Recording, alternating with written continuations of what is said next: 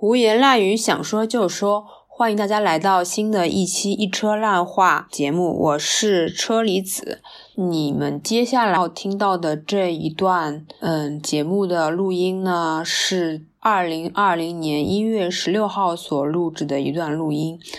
那么，嗯，为什么在今天把这段录音重新放出来呢？是因为，嗯，我们一车烂话节目想做一个。回顾二零二零年的三部曲，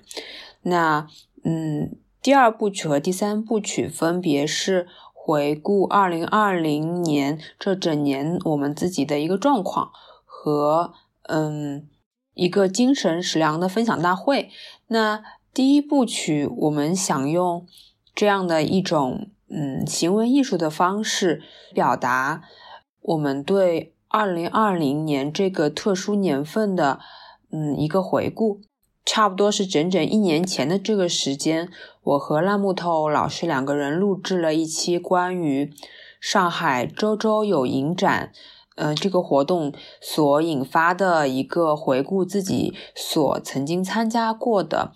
嗯，各种影展的一个回顾节目。谁知道，当我们把这个节目录完之后，疫情就大面积爆发了。周周有影展活动也因此搁置了很久很久，我们又觉得这段录音十分的珍贵，嗯，于是又想到说，那就不如把嗯这段曾经录好的压箱底节目拿出来重新播放。但是呢，由于我操作和保存的不当，嗯，我这一部分的音频。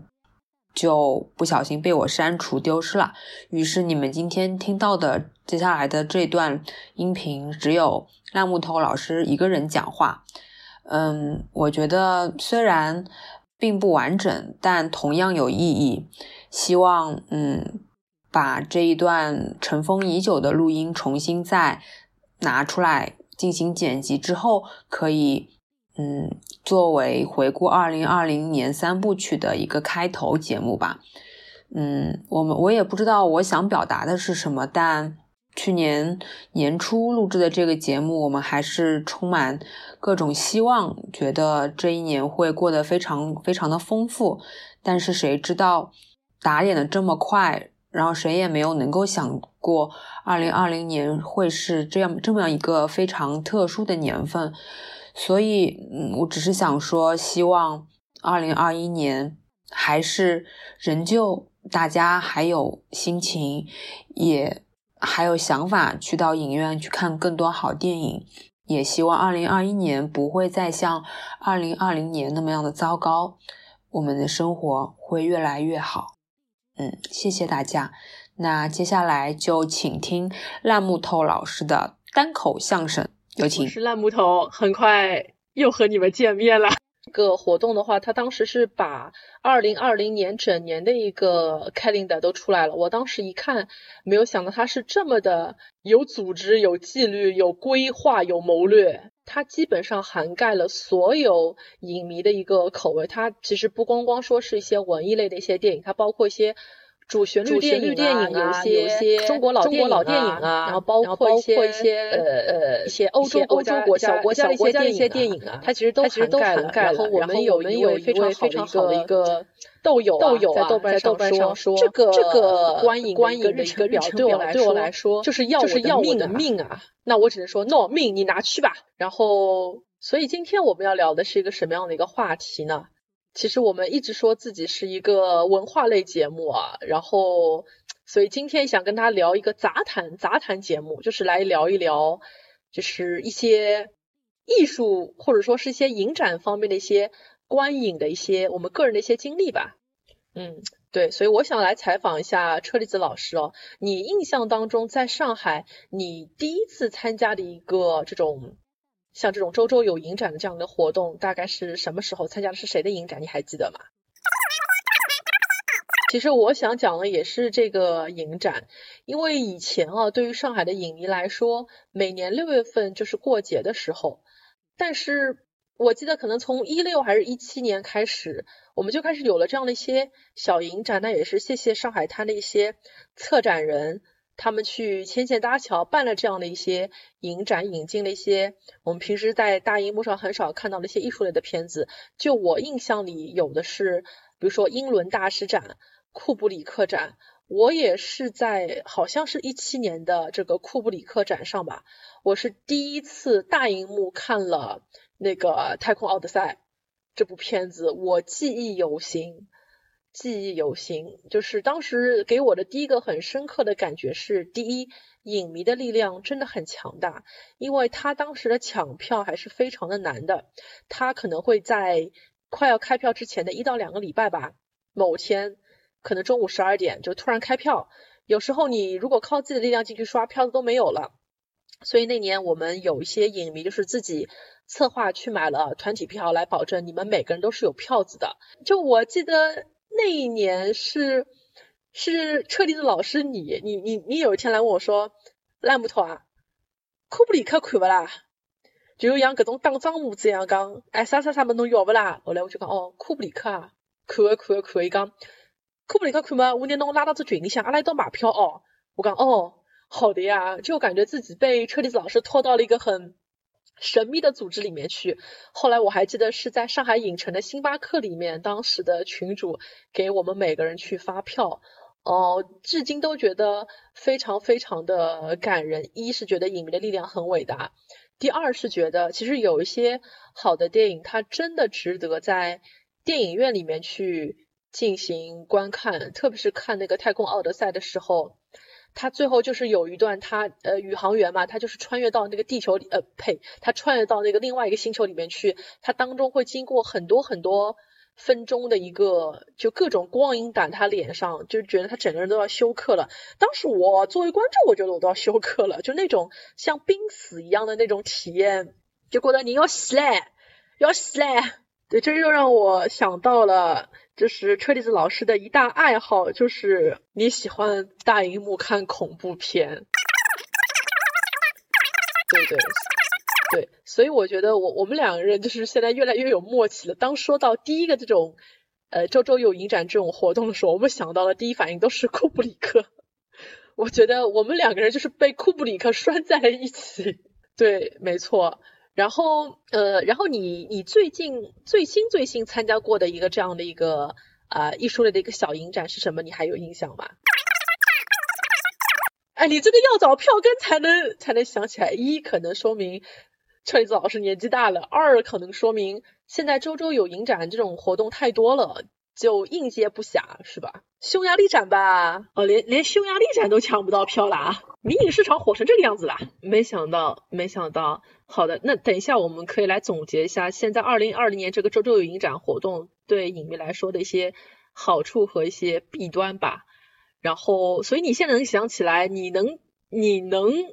想起来的就是巴西影展和匈牙利影展。所以我也想来访问一下，呃，车厘子老师，你觉得如今的这样的一些影展和你当年可能像一个小白一样第一次去参这种影展，你心情有？有什么变化吗？然后大家的一些观影的一些习惯，或者说是一些素质，有些什么样一些不一样吗？一些气氛什么不一样吗？嗯，然后前面就是说到你最近参加过的影展是这个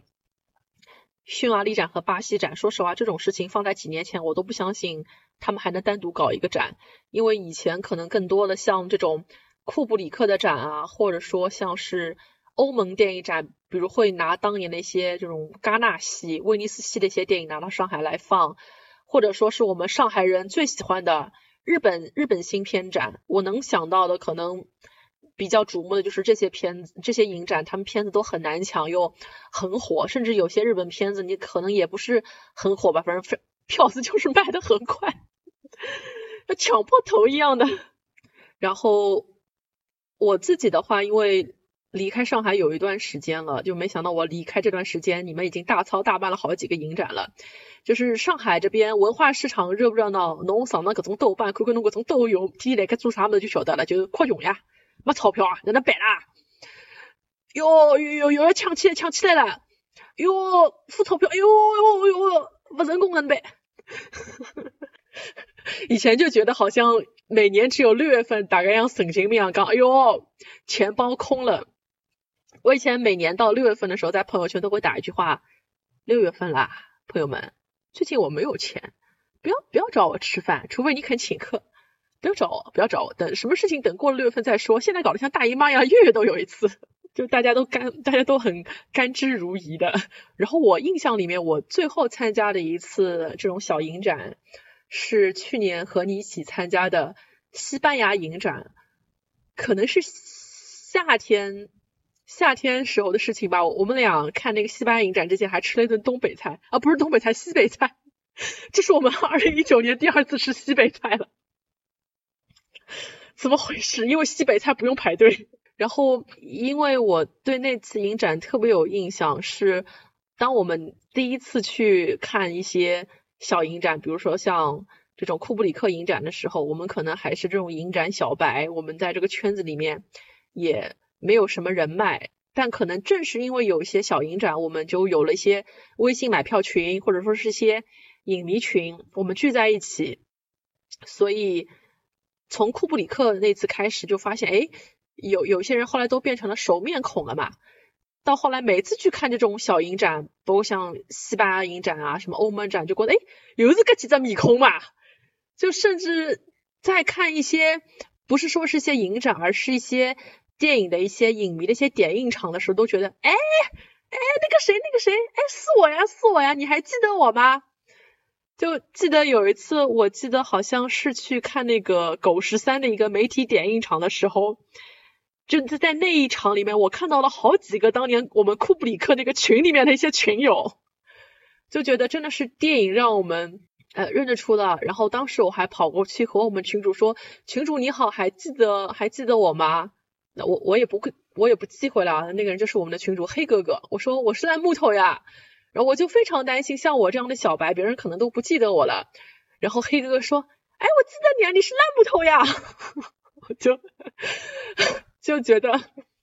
就觉得非非常非常的温暖，就是发生就发生了一系列的一些我们各自工作上的一些变迁，就好几年过去了，但我们依旧还记得对方的在在群里面的一些昵称。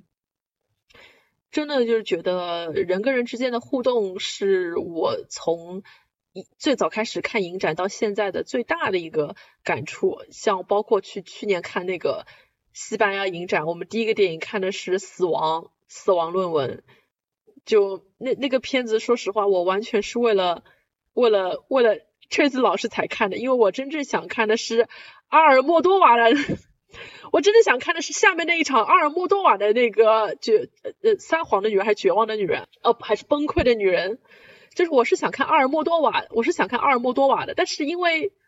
呃崩溃变成女人，但是但中间因为和我们吃西北菜当中又隔了大概两个多小时，就想那那两个多小时我又不能在美琪大学门口等你对吧？那么我不如就买张票进去看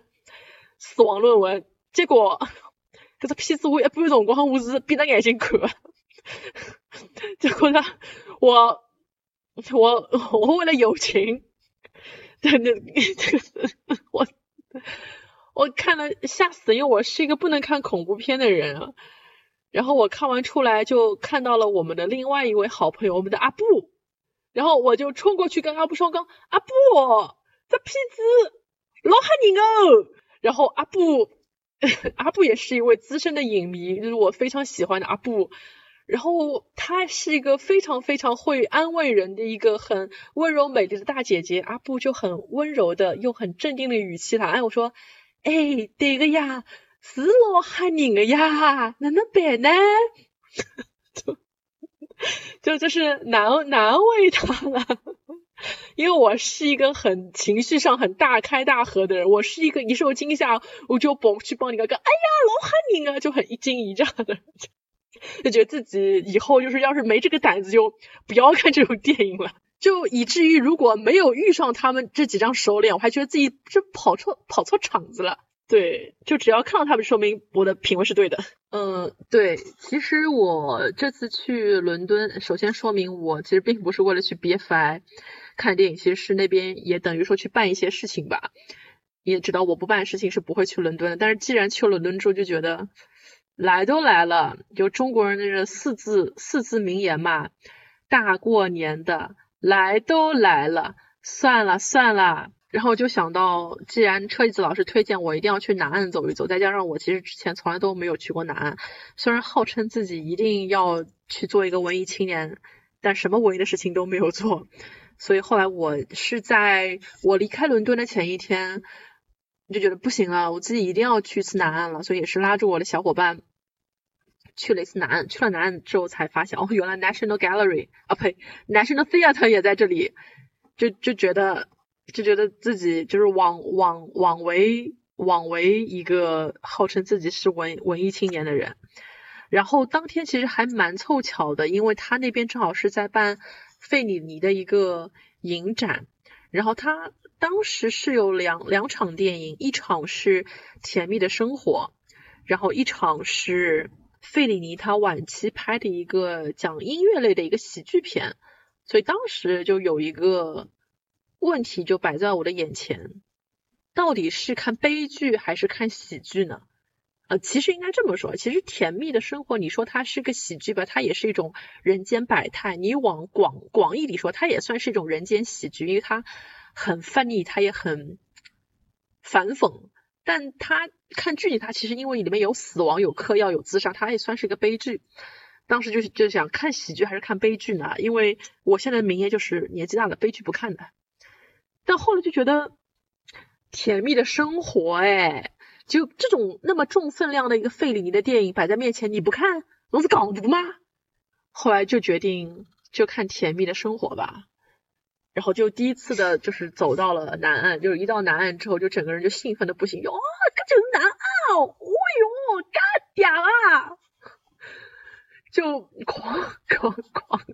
狂拍照，因为你一到南岸就发现，不管是他 BFI 下面那个餐厅，还是哪里哪里，他都放满了那个，包括外面的灯箱，就全是费里尼的海报。然后还有就是《甜蜜的生活》里面那个女主角的那个海报，就觉得你整个人都进入那种氛围当中。包括还有一些影迷，他都是，甚至他要跟那个灯箱上的海报合影，你知道吧？就大家好像都是有一种。我是来朝圣的呀的那种感觉，就还是还是有这种感觉。哦，好的，所以我也想问问看车厘子老师哦，你当年在伦敦的时候，你有参加过哪些 BFI 的影展呢？对的，简直是太完美了。对，所以我我就能想象哦，当一个大绝世大美人出现在大荧幕的时候，这是多么的震撼。因为我我其实后窗这个电影我是呃和我们家漩涡猫我们是呃投影投在客厅的那个大墙壁上面看的，然后当时就觉得我就一直在盯着他换了多少套衣服在看，当时我一边看还一边在想，因为里面那个男主角他是那个。呃，他的外号是一个老好人嘛，就他永远是演一个老好人，就是很喜欢去查案子，然后人本性又很纯良。他在里面就演了一个面对格雷斯凯的美貌，他总是不为心动的这样一个直男角色，就看得我急死。我想，这好看女啊，侬能能一眼感觉也没个啦。然后直到最后一幕，他不是那个。又瘸了嘛，他又要在轮椅上，又要再多躺几个月。然后格雷斯卡利在一边就静悄悄在那边看杂志，我就在想，嗯，好啊，让你对我无动于衷，现在你又瘸了吧？就当时觉得还蛮蛮妙的，所以我觉得大荧幕上真的是很值得看这种俊男美女哦。然后我就插个广告，就是下个月《小妇人》就要上映了，希望你们一定要去电影院里面亲自来舔一舔这个甜茶哦。大荧幕上看真的不一样哦，生活真美好，可以，这个这个电影我豆瓣上只打了一颗星，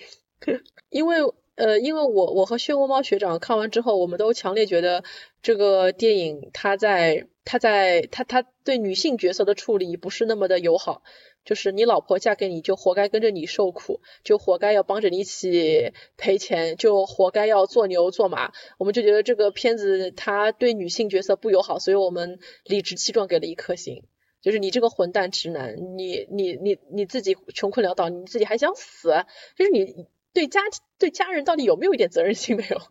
对的，所以我们就给了一星，很任性，不好意思。是的，就我们的观点就比较偏一点，就比较偏一点。那它是一部好电影，但是对，就是因为有我们这种很任性的豆瓣儿啊，不好意思。好的，那我们还是回到我们，对我们回到这个 BFI 的这样的一个话题。我也是想采访一下，因为我觉得在上海去看一些小影展，我们看到更多的都是一些我们的年轻人。所以你当年去 BFI 看的时候，你觉得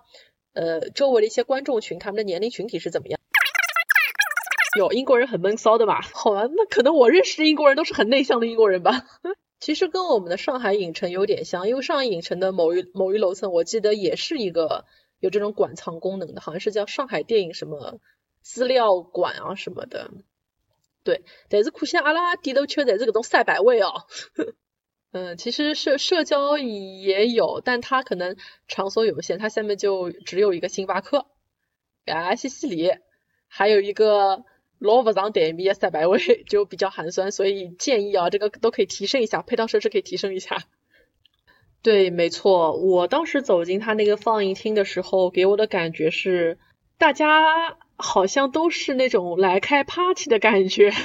对对对，而且我个人觉得里面其实不光光只有英国当地老百姓。首先说一下他年龄层次吧，我觉得他的年龄层次是比较高的。我觉得至少我周周围这块坐的都是四五十岁的那种大叔大妈，就不像我们这边都是小青年。但我觉得这个也 make sense，因为很多时候从看艺术电影这样的一个年年龄段和月龄来说，我们和他们其实才是同龄人。然后我觉得在我身边坐的人，他应该是外国人。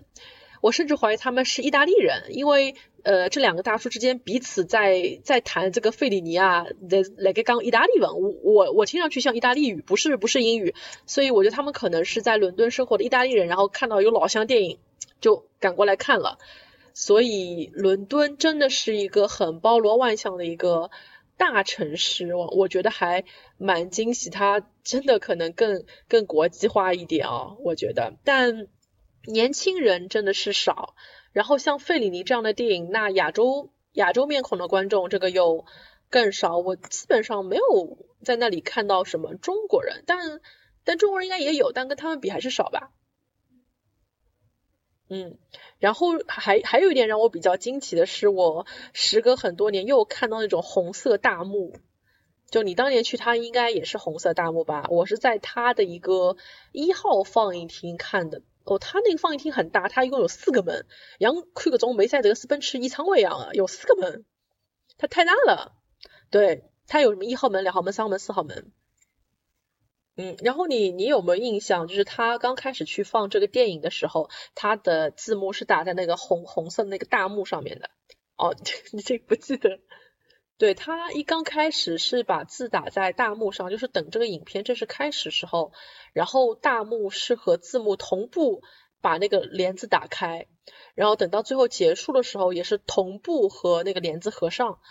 呃，我觉得就像之前听那个反派影评里面说的，这可能才是看电影的正确的打开和结束的方式。这样的一种放映。我上一次看到还是在普陀区的曹阳电影院，当时它还没有，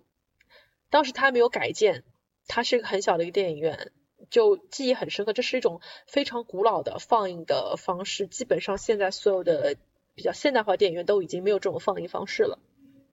但是有这块红红色的大幕在，觉得非常的有仪式感，非常非常有仪式感。呃，然后。这个电影当时看是《甜蜜的生活》嘛，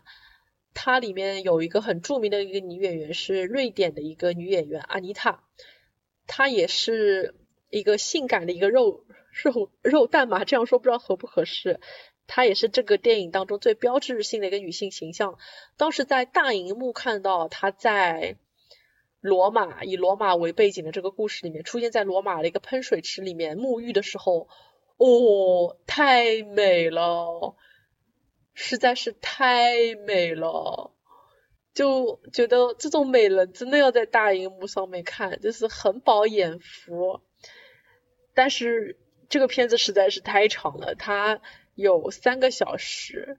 然后在看这个电影的过程当中，你也可以看到不停的有影迷出去上厕所，然后回来继续看，就真的挺挺挺不容易的。我觉得当影迷不容易，我们连看三个小时电影都觉得忍不住要上一到两次厕所，你说那种看说八个小时的电影怎么办啊？有的，我当时进他那个一号放映厅的时候，我我我当时以为自己看错了，因为。不，难道不是只有？难道不是只有西区？不是只有西区看音乐剧才会有里有一个吧台，大家可以端着酒杯进去嘛？就看好戏出来，底高底底底板高头侪是各种被人踩碎的酒杯，我觉得老吓人，一股人老吓人的。然后我当时看那个费里尼进去，怎么我看到有个大叔手手上端了一个杯子，我想啊，这这杯子可以带进来的。我我一直觉得自己带错，呃，看看错了。我想他是不是违规带进来的？因为电影院应该不能吃东西吧，所以是可以的吗？我当时震惊了，这就是为什么我前面跟你说，我觉得他们像过来开 party 一样的。然后说到喝酒，说到喝酒这个事情，我这次正好去伦敦，又去看了一场那个西区的音乐剧，然后还搞笑了。大家都知道西区看音乐剧是可以喝酒的。我不记得百老汇能不能喝酒，百老汇去了太多年忘记了。然后有一个女观众，她是坐在前排的，她喝酒把自己喝懵掉了，你知道吗？就这个音乐剧在在第一幕，然后应该是演到快要第一幕结尾的时候，她昏倒了。这个女观众喝昏倒了，喝喝懵了。对的，然后。就有两个好心观众，就那个人逮起来了，就把他从第一排就抬抬抬抬抬，就顺着这个台阶把这个女女观众拎拎拎拎拎拎拎往后面这个出口拎，然后拎到一半，这个女观众醒了，讲哎呀可以自噶走个，然后他走了两步，然后他又他又他又倒在地上了，然后热心观众那那摆了，又叫来了史达夫，然后史达夫看到这个情况就跟我说，哎，你们上厕所的人绕道啊，你们从旁边走，不要往大道走。然后等一下，你猜什么东西出来了？这个这个剧院居然还有轮椅，斯大夫推了一把轮椅进来，把这个懵掉的女观众 抬出去了，架出去了。这是我第一次在伦敦西区看戏，看到有人喝懵掉了，这蔚蔚为壮观，就蔚为壮观，太可怕了，就还。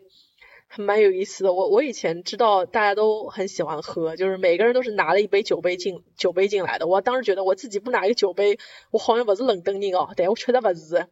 就不好意思。然后大家因为伦敦那种老的剧院就是座位很狭窄嘛，你喝完之后你就放到脚边，然后发现想喝的时候酒杯已经被旁边人踩碎了，酒已经都都是把地毯都弄湿了。我想你们好意思啊？那大家都。就哎呦，快走，走走走走走，你们也自己也不会把垃圾带走的，太过分了。就觉得伦敦人脏乱差，嗯，一塌糊涂，一塌糊涂，倒浆糊，好吧。所以，不过在看费里尼的时候，我我我没有注意啊，大家应该还是蛮干净的吧。但是我我那天走的时候，我我的注意力被另外一个东西给吸引了，就是一个电影说明书。我不知道英语它应该怎么说，但是以前在老上海它是叫电影说明书嘛，就是在你在一个呃出口或者说是你进来的时候，它有个小盒子，小盒子里面它就是放了整部电影的一个剧情梗概，它大概讲了一个什么样的故事，一个背景的一个介绍。我我当时拿拿了一张，然后它这个单子它还。不是那种 A4 纸打印的，我觉得它是一种比 A4 纸更薄的一种比较廉价的一种纸打印的，就像那种传单一样的。呃，我拿拿了一张，然后当时就觉得，哎，感觉很很特殊，因为我我知道以前老上海看电影有有电影说明书这个东西，但是现在好像一般性就只有看话剧的时候或者看那种舞台剧的时候会发这种小小小折页给你。那看电影已经很少了，因为你可以从这种豆瓣儿啊、时光网上你去查这个剧情。但是我不知道是不是现在只有 BFI 这种艺术院的艺术类的院线还会放这种电影说明书给，觉得这个还蛮蛮特殊的。对对对，其实我觉得，虽然我们现在都有豆瓣嘛，就是进这个电影院之前，我们会查一下豆瓣，体验的生活到底讲一个什么故事，但其实根本远远是不够的。我我就挺后悔，我当年进场的时候应该拿一张，因为我是走的时候才发现门口有个盒子的。它呃很很很长，正反两面，它其实介绍的很很详细。就是如果你你光看豆瓣的介绍，你会觉得它就是个悲剧啊，怎么怎么里面死了很多人。但是你真正的去看完之后，就发现它是一个很审时度势的一个呃描写人间荒荒诞的一个黑色幽默的一个喜剧，可能就就会对你去评判这个电影就有更不一样的一种。预设了吧，所以我觉得还是应该要先看看电影说明书，对，还是挺有意思的。所以整个去嗯 BFI 看电影的过程就觉得哦好复古啊，嗯，挺挺好的那种感觉，对，而且里面的工作人员在检票包括卖票给你的时候，也是各种老客气的态度。那那可能是因为英国这个社会一本来就是个老客气的社会。包括你去 O D M 看电影的时候，你看在我的功能刚呃 enjoy your movie 就是 enjoy have a good time 这个样子。但是就是你你你在中国看电影，那可能是文化不一样，就是没有人会用中文说呃好好享受哦，嗯祝你看的开心哦，就没没有这种礼仪吧？可能是文化差异，就是在这边就感觉他们。去说这种话对他们来说就很正常，就要多说几个 enjoy your time 这种感觉，所以我我我当时就还蛮开心的，就让我觉得哪怕你只是一个来捡我票的一个工作人员，你跟我说这个话，我都觉得，哎，也也许你你也看过费利尼啊，你可能也蛮喜欢他的哦。呃，对的，我们最后还是要回到我们上海这个周周有影展的活动，就先跟伦敦说再见了。我个人会觉得他不会，如果我在上海的话，他不会对我造成特别大的一个困惑，因为里面有一些标题，你一看就是那种我们不会去看的，因为有些标题确实就比较那种什么奔小康的那种主题。但是我觉得他也不乏是一个比较好的机会，就是你的周末生活多了几个 option。比如有些电影是很适合带你的爸爸妈妈或者说你的爷爷奶奶去看的，因为我是觉得最近这两年就是父母就是刷那种微信里面的朋友圈看那种流言蜚语的帖子刷的太多了。他们其实他们年轻的时候，你想他们的爱好是什么？以前他们谈恋爱的时候那种八十年代，他们也喜欢去看看电影的呀。但是现在他们去电影院的次数变得越来越低了，他们现在也很依赖手机的。我觉得这也是个。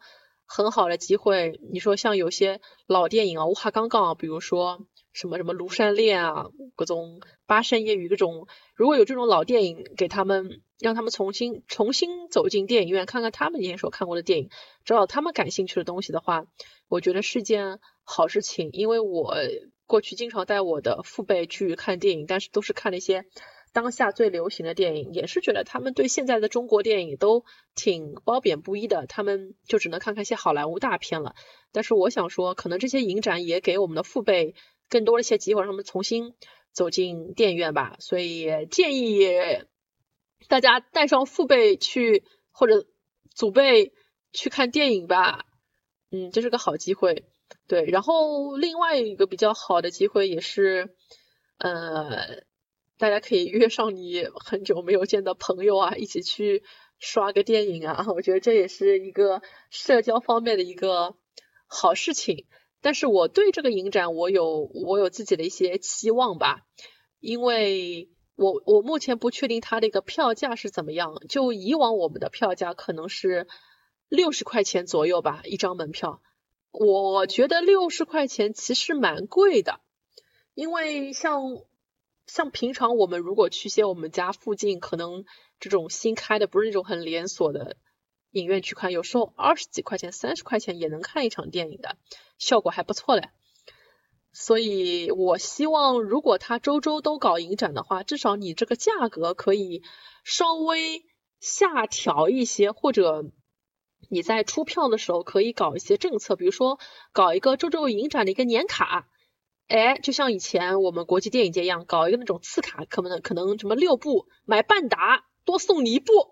或者买半打给你打八折，各种么子，或者或者你你任意挑选给你打折什么的，我觉得可以搞搞一下啊，也可以 promote 一下嘛。那你觉得呢？我觉得它唯一的 concern 是钱。对，没错，没错，没错。就你前面说到虹桥艺术中心，我觉得确实是，确实是，我觉得大有可为。因为我们去年是在那边有看过一个，也是一呃，也是一连搞的一个活动吧，是看了一个呃柏林苍穹下，然后我感觉那边的整个，我觉得它整个影呃。叫它影城也好，叫它艺术中中心也好，我觉得是跟 BFI 在气质上是比较贴近的这样一个比较现代化的一个一个建筑，嗯，挺好的。好的，嗯，但是我还想到了另外一个好处，就是给上海国际电影节来引流嘛。就如果说。就如果说有一些，比如说这种戛纳系的这种电影已经在那种小的影展放过了，那可能到了国际电影节的时候就不会造成这种抢票很拥堵啊这样的一种现象啊。我我不知道会不会，因为很多影迷为什么凑在六月份一定要去参加上海国际电影节？老土里的各种各闹忙呀。上海人最喜欢什么啦？嘎闹猛。对，甚至我在想，其实可以可以和 First 影展那样的小众文艺片的影展搞一个联动，因为很多时候我们都是觉得啊，江江湖上有什么片子蛮好蛮好，但是从来都没有机会见过。但但但可能里面也有一些，我不知道是不是跟审查审查制度有一些关系啊。反正老多各种 First 影展没好片子，后来真的上龙标都剪得面目全非了呀。打个比方。黑处有什么，都要最后剪出来都要打一行字幕什么的啊？是吗？希望希望希望是这样吧，希望是这样吧，因为我不知道如果要在影展上映的话，是不是光光光电总局又会有什么要求啊？这个要求我不是很清楚，所以还是希望可以通过这样的周六影展的活动，让我们看到更多国内的这种小影展里面出来的好片子吧。嗯。对，也就比如说，我记得是去年还是前年，我和我的同学去看一个那年挺火的一个小众的纪录片，叫那个叫大三儿还叫什么，就是讲一个人去西藏的故事。然后当时他甚至都他搞了一个点映，他甚至都不是在一个很体面的一个电影院里面搞的，他是在一个曲曲阳路街道的一个图书馆里面搞的一个点映，把导演请过来，就就觉得。如果说有这样的一些小影展啊，可以让这种比较不是特别主流的，但是质量很高的片子，不管是剧情片也好还是纪录片也好，有一个比较好的一个平台吧，去展映，那这个是更更好不过了，因为他们真的比社区图书馆更更配得上一点啊。对，然后。对，哎，然后这期节目的标题我都想好了，就叫做“上海影迷有福了”惊叹号。对，然后对我们到时候可以把这期节目就发到我们当年就是买过票这种影迷群里面去扩散一下。我觉得我们很久没有把我们的节目扩散过了，你你觉得呢，车厘子老师？对，好的，那今天这期一车烂话节目就是这样，没想到最后我们讨论到了一个非常有有深刻意义的一个高度呢。嗯，那就让我们展望展望二零二零。嗯嗯，那好，对，那这节目就都就到这里，大家下期节目再见啦，拜拜。